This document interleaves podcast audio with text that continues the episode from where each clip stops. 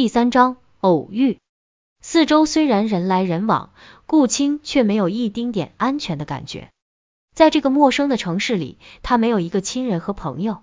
离开家乡跨省任职的时候，总部的同事们都对他羡慕不已，把这次调任看成是他百尺竿头更进一步的前兆。他才二十七岁，就已经是腾龙集团高层主管中的一员，公司历史上还从未有过如此年轻的主管。加上他相貌出众、精明能干，一直是公司内部男性白领们的话题人物。当然，因妒生恨而恶意重伤的情况也不少见。围绕着他与公司董事长朴远的谣言时有传闻。顾青虽然身正不怕影邪，却也对谣言烦不胜烦。这次调任远离总部，也算是一次辟谣吧。可这两天连续遇到的怪事，第一次让顾青意识到自己的脆弱。工作上遭遇的阻力，如遇到杜听涛这样的人，倒还不是没有办法解决，最多棘手一点而已。但在某种非自然的压力下，他就完全没有抵抗的能力。顾青的父母在他十六岁那年因车祸早逝，所幸留下一笔还算丰厚的遗产，让顾青还不至于为吃穿发愁。但过早失去家庭温暖的他，很早就学会将自己包裹在一层无形的屏障中。身边人对他的印象，除了年轻美丽、工作能力强等，更多的感觉还是他的冷傲。他开始有些后悔自己从前是那样的清高自傲，以至于现在连个可以打电话倾诉的朋友都没有。顾青就这么站在汽车站台上，呆呆的看着一辆又一辆的公共汽车进站后又出站，无数的人在他身旁走过，却未有一人能对他有所关注。大家的人生路线互相平行，似乎永无交叉点。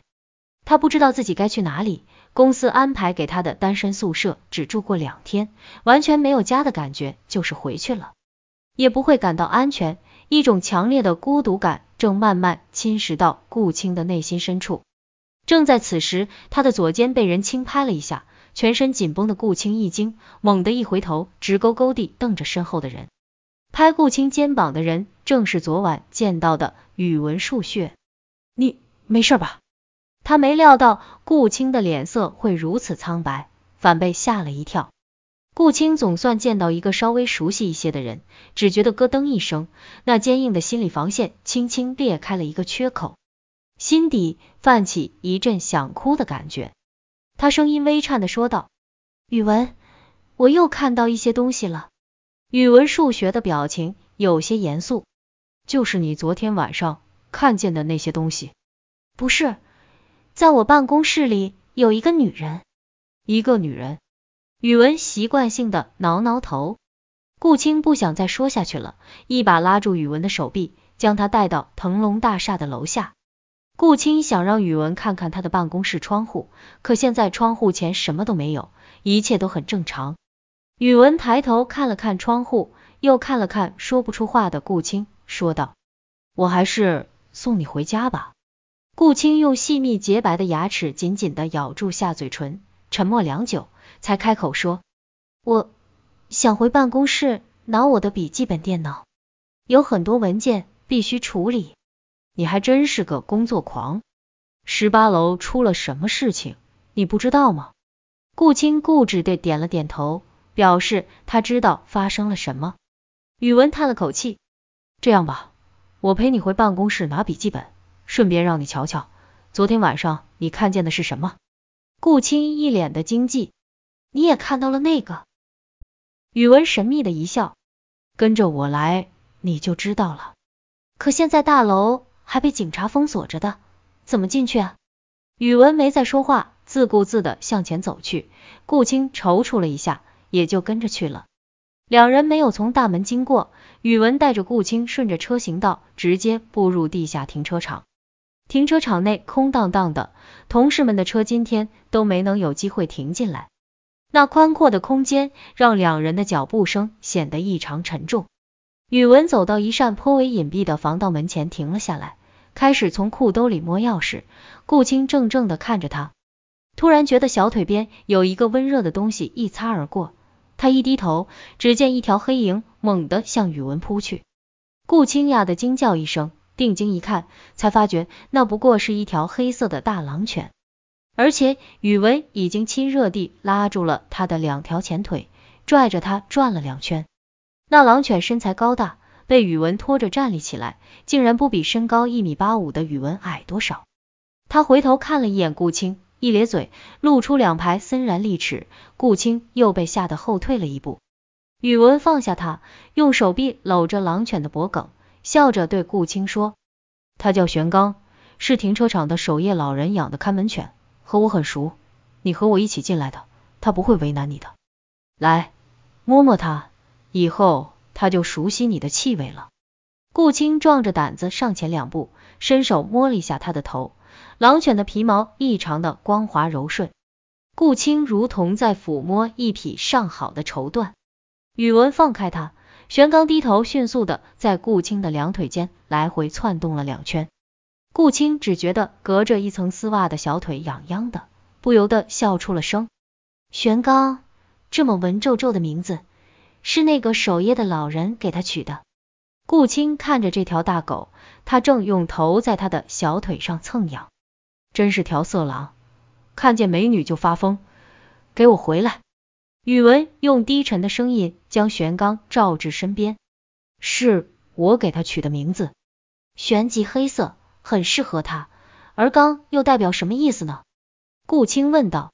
刚在古文中有猛烈的意思，啊阿嚏，似乎有狗毛飘到宇文的鼻孔里，他连打了两个很猛烈的喷嚏，揉了揉鼻子后，宇文又接着说，另外还有一个含义。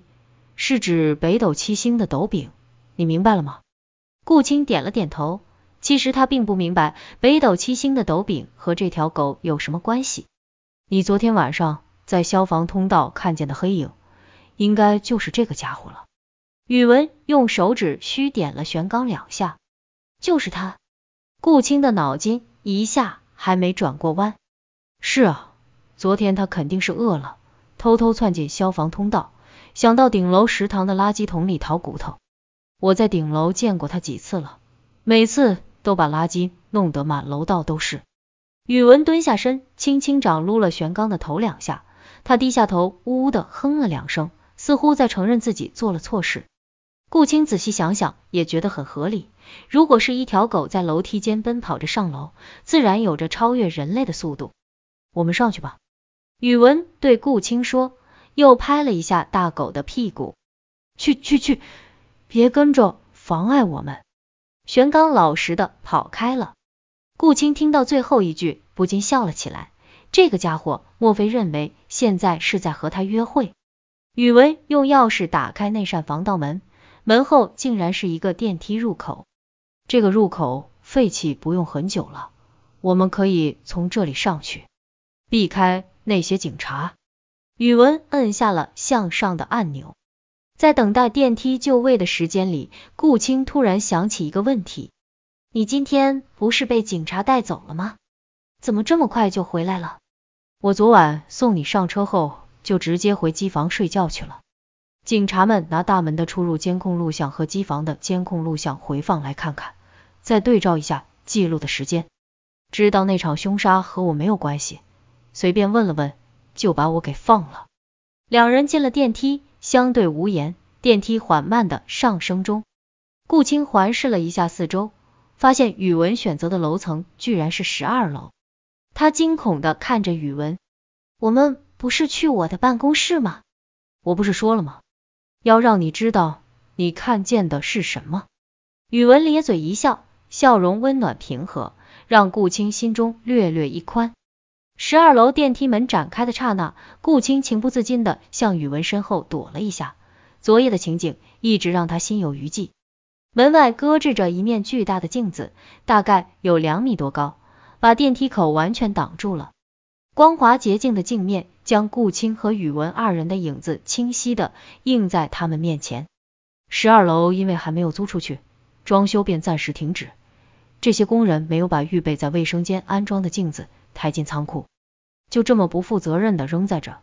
你昨晚所看见的恐怖人影就是你自己啊！呵呵，还好你没有一头撞上去，那样就真的很危险了。顾青没有笑，大镜子也许可以说明他看见的黑影其实是自己。但却无法解释那双迅速转动的青色眼珠。顾青确信自己并没有看错，可仅凭这一细节，似乎也难以说服宇文相信那一切并非虚无啊。宇文见顾青并没有就此释然，神情便有些尴尬。顾青注视着宇文的面庞，那张瘦削的脸上留着浓密的络腮胡，如果可以把胡须刮去，背后应该是一张英俊的面孔吧。虽然心中疑窦未解。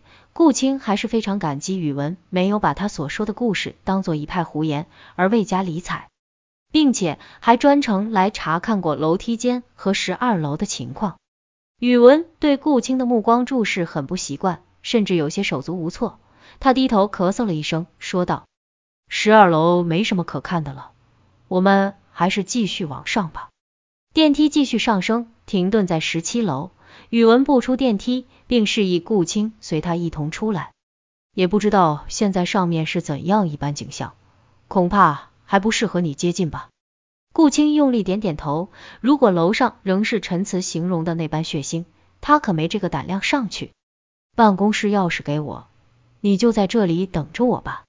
宇文伸出手，顾青老老实实的将钥匙放在宇文的手中，他的指尖接触到宇文的掌心。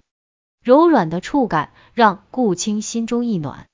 除了笔记本之外，没有其他需要带出来的东西吗？顾青摇摇头。那好，我去去便来。但愿楼上现在没有警察。宇文的身影消失在黑暗的楼梯间里。顾青独自在楼梯间的防火门前等待着，周围死一般沉静，走廊内空无一人，空气里隐隐约约有一股怪味。顾青只觉得这股气味有些熟悉，一时间却又想不起在哪里闻到过。他心中有些害怕，就来回走动着，刻意用高跟鞋的鞋跟撞击地板，弄出一些声响来壮胆。十分钟后，宇文皱着眉毛从楼上走下来，手中抱着顾青的森笔记本电脑。顾青微笑着迎上去，刚走到宇文身边，那股怪味顿时加重不少，仿佛这味道就是宇文带下来的。见顾青的眉毛拧成一团，宇文讪讪的解释着：“楼上还没清扫现场，那场面……啧啧。”顾青低头轻掩鼻子，却看见宇文的黑色皮鞋周围有淡淡一层泛紫的血迹，还有一两处粘着血红的肉屑。他一下想起曾经在哪里闻到过这股怪味，只有在夏天的菜市场猪肉摊前儿才能闻到这股味儿。顾青只觉得胸口一阵烦闷，差点吐了出来。两人从停车场内出来时，天地间已被倾盆豪雨所覆盖，空中电闪雷鸣，云翻雾卷。宇文抬头仰望着黑压压的雨云，似乎若有所思。黑犬玄刚也坐立在宇文身边，一脸严肃的举头望天。顾青看着这神情相似的一人一犬，心中却忍不住想笑。因为宇文手中提着一个打了死结的垃圾塑胶袋，袋里装着的正是他那双怪味熏人的皮鞋。他的西裤只挽到膝盖处，赤着一双脚，如果再给他盖上一顶草帽，那就活像一个刚插秧归来的老农了。一时半会儿的是出不去了，咱们还是想想晚上吃什么吧。宇文转过头，愁眉苦脸的望着顾青，顾青哑然失笑。这家伙表情严肃的想了半天，就是在想晚上吃什么吗？玄刚在一旁汪汪的叫了两声，宇文低头看了他一眼，对他说道：“不用提醒我们了，我们不会吃你藏起来的骨头的。”哼，莫非你还听得懂狗语？顾青被宇文逗乐了。呃，他不是第一次想请我吃骨头了。宇文居然还挺认真的向顾青解释，顾青笑着摇头，不打算再听他的风言风语。宇文突然啪的打了一个响指，兴奋的说：“有了！”他将自己手中的垃圾袋扔在一旁，一路小跑的窜进停车场守夜人的小屋里。不一会，宇文手中捧着两个热气腾腾的红薯跑出来，把一个还有些烫手的递给顾青：“快吃吧。”昨天就看见老头买了一袋红薯，果然在他的锅里。顾青咬了一小口，红薯又糯又甜，实在是美味。刚才还因衣着单薄觉得有些凉，现在吃了一些热红薯，身上也不冷了。他看着宇文一边啃红薯，一边像孩子一样逗弄着玄刚，在他周围跑来跑去。恍然间，他竟觉得手中这块红薯的滋味，远远超过从前在各家高级饭店中享用过的所有珍馐美味。